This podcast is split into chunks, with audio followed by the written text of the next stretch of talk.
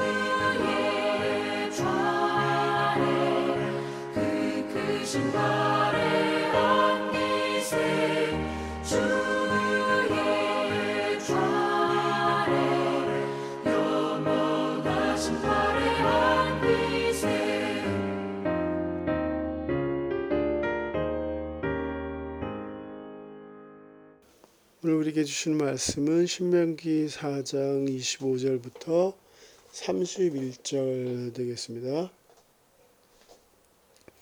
네가 그 땅에서 아들을 낳고 손자를 얻으며 오래 살 때 만일 스스로 부패하여 무슨 형상의 우상이든지 조각하여 네 하나님 여호와 앞에서 악을 행함으로 그의 노를 일으키면 내가 오늘 천지를 불러 증거를 삼노니 너희가 요단을 건너가서 얻는 땅에서 속히 망할 것이라.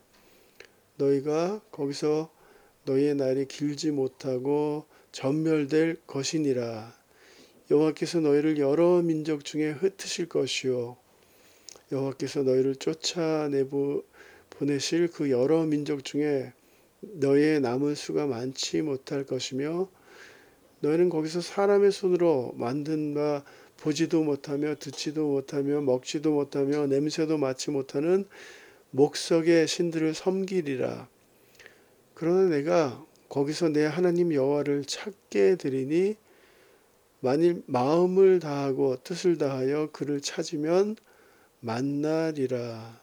이 모든 일이 내게 임하여 환란을 당하다가 끝날에 내가 내 하나님 여호와께로 돌아와서 그의 말씀을 청종하리니 내 하나님 여호와는 자비하신 하나님이심이라 그가 너를 버리지 아니하시며 너를 멸하지 아니하시며 내 주상들에게 명, 맹세하신 언약을 잊지 아니하시리라 아멘.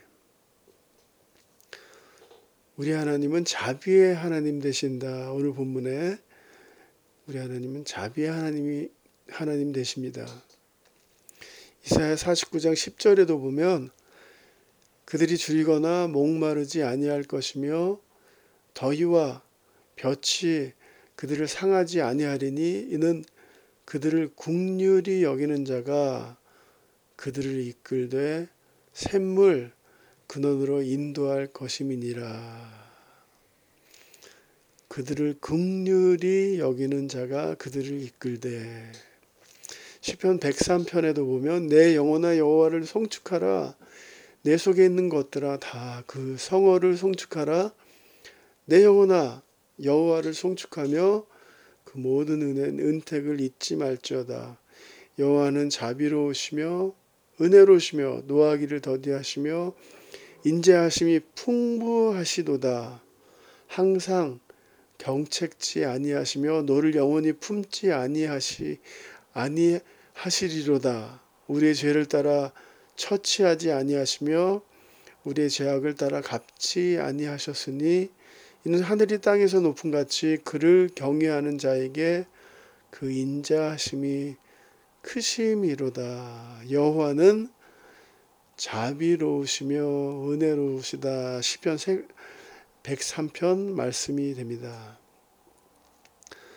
오늘 우리가 읽은 신명기 4장 25절부터 32절은 회개하고 돌이킬 때에 받아주시는 자비의 하나님에 대해서 오늘 본문이 언급하고 있습니다.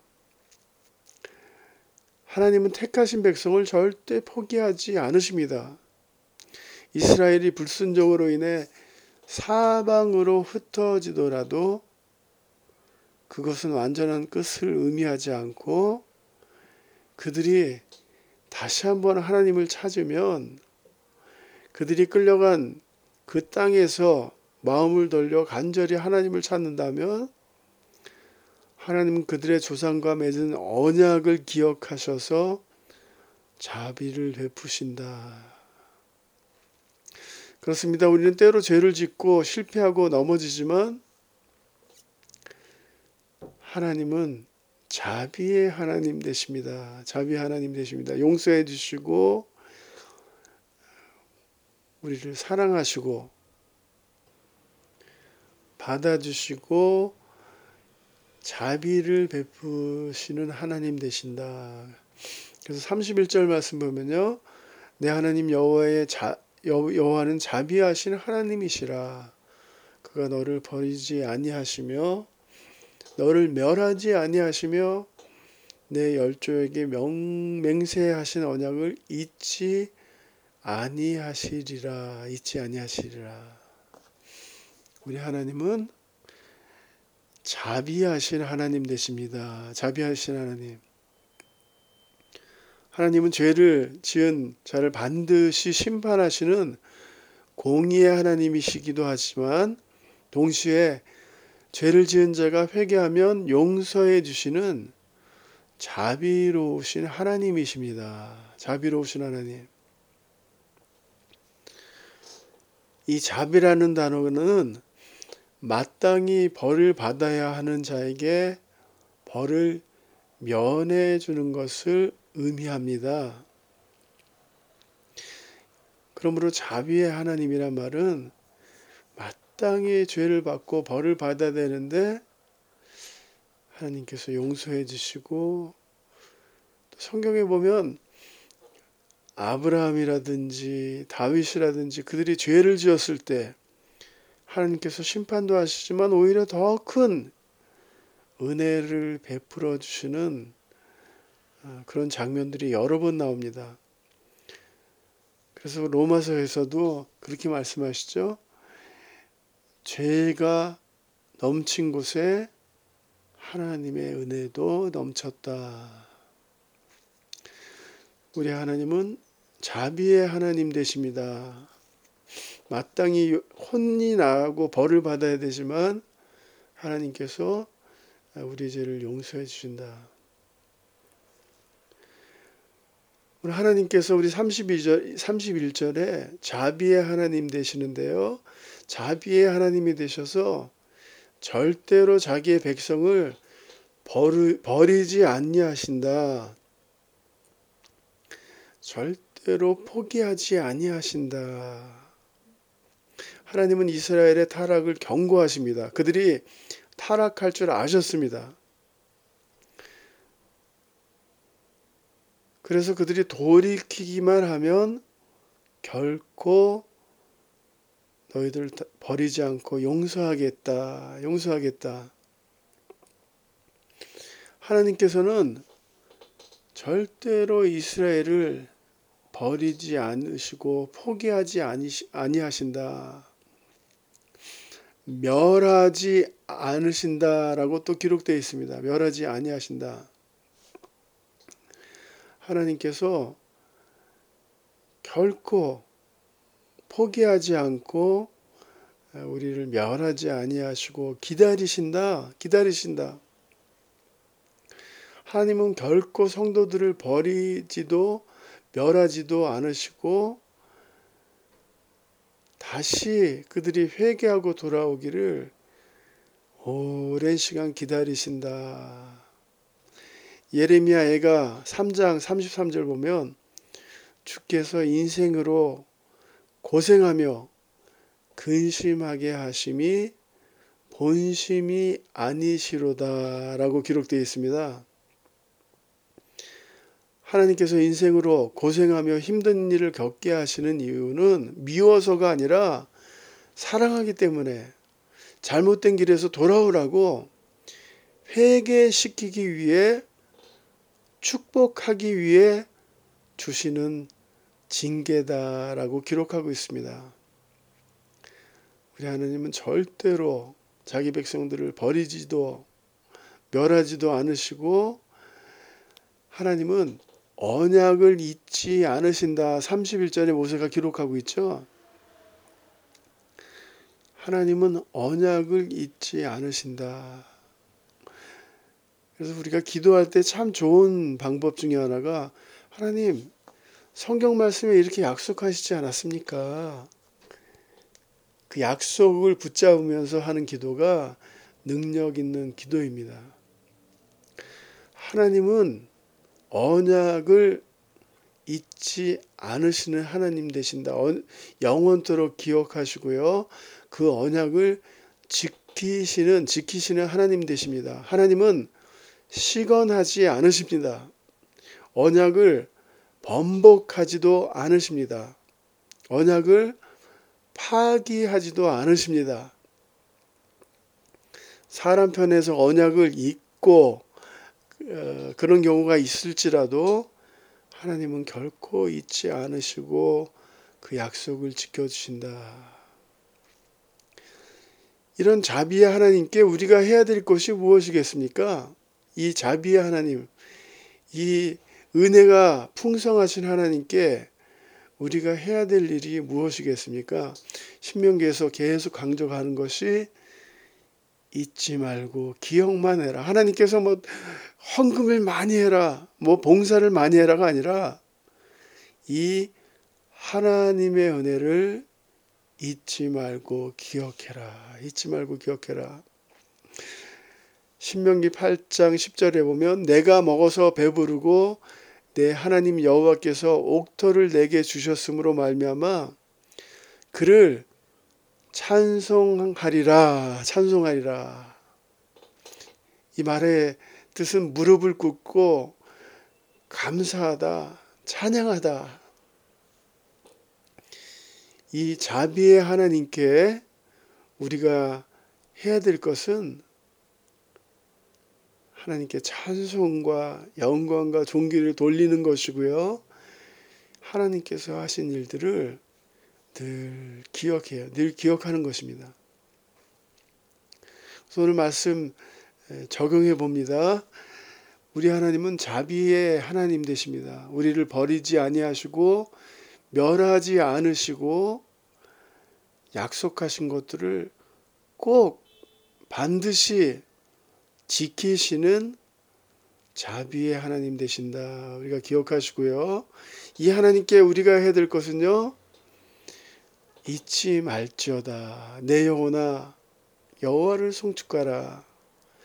내 속에 있는 것들아 다 그 성호를 송축하라. 내 영혼아 여호와를 송축하며 그 모든 은택을 잊지 말지어다.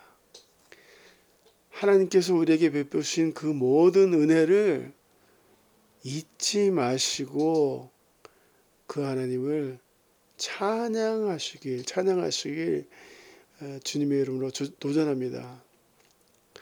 내가 먹어서 배부르고 내 하나님 여호와께서 옥토를 내게 주셨으므로 말미암아 그를 찬송하라. 그를 찬송하라. 신명기 8장 10절이 우리에게 그렇게 도전하고 있습니다. 오늘 또 같이 계속해서 우리 코로나 사태를 위해서 빨리 이 모든 사태들이 잘 마무리될 수 있도록 아, 위해서 기도해 주시고요. 우리 사회적 거리두기 때문에 많이 지쳐 있는 우리 또 우리 교우들이 있습니다. 또 병중에 있는 교우들도 있습니다. 같이 한 마음으로 한 마음으로 한 마음으로 우리 어, 기도해 주시기를 부탁드리겠습니다. 우리 같이 기도하십니다.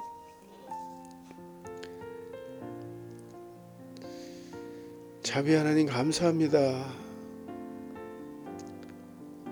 내가 지금 여기 서 있는 것도 내가 하나님의 자녀 된 것도 주의 은혜라 주의 은혜라 하나님의 은혜 때문에 오늘 내가 있을 수 있었습니다. 하나님 그 하나님의 은혜를 잊지 말고 잊지 않고 늘 찬양하는 이 크신 하나님을 간증하는 사람들에게 선포하는 그런 나와 우리가 될 수 있도록 하나님 도와주실 믿고 이 모든 말씀 예수님의 이름으로 기도드렸사옵나이다. 아멘.